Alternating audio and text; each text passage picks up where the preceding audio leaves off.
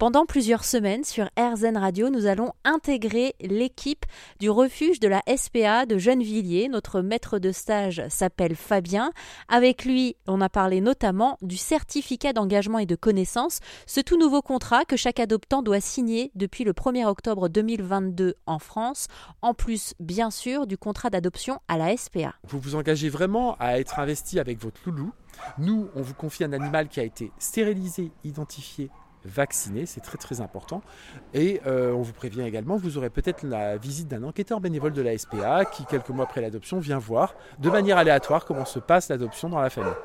Euh, voilà, vous avez toujours ce contrat à signer. Contrat dans lequel ici on vous précise tout ce qu'on connaît du chien. C'est très important. Les adoptants sont informés de euh, tout ce qui est relatif au comportement de l'animal. Est-ce que chez nous, par exemple, il était sociable avec les congénères? Est-ce qu'il s'entend avec les chats? Est-ce qu'il détruit un peu sa couverture ou autre? Est-ce qu'il fait un peu de défense de ressources avec sa gamelle au moment de manger? Voilà, tout ça, on, prévient vraiment les adoptants pour qu'ils en soient avertis. Et puis, euh, effectivement, depuis peu, on nous demande maintenant, avant toute adoption préalable, il va falloir que les adoptants signent un certificat d'engagement. C'est-à-dire, en fait, c'est une réforme qui a été mise en place, euh, qui est en vigueur, là, je crois, depuis euh, peu de semaines.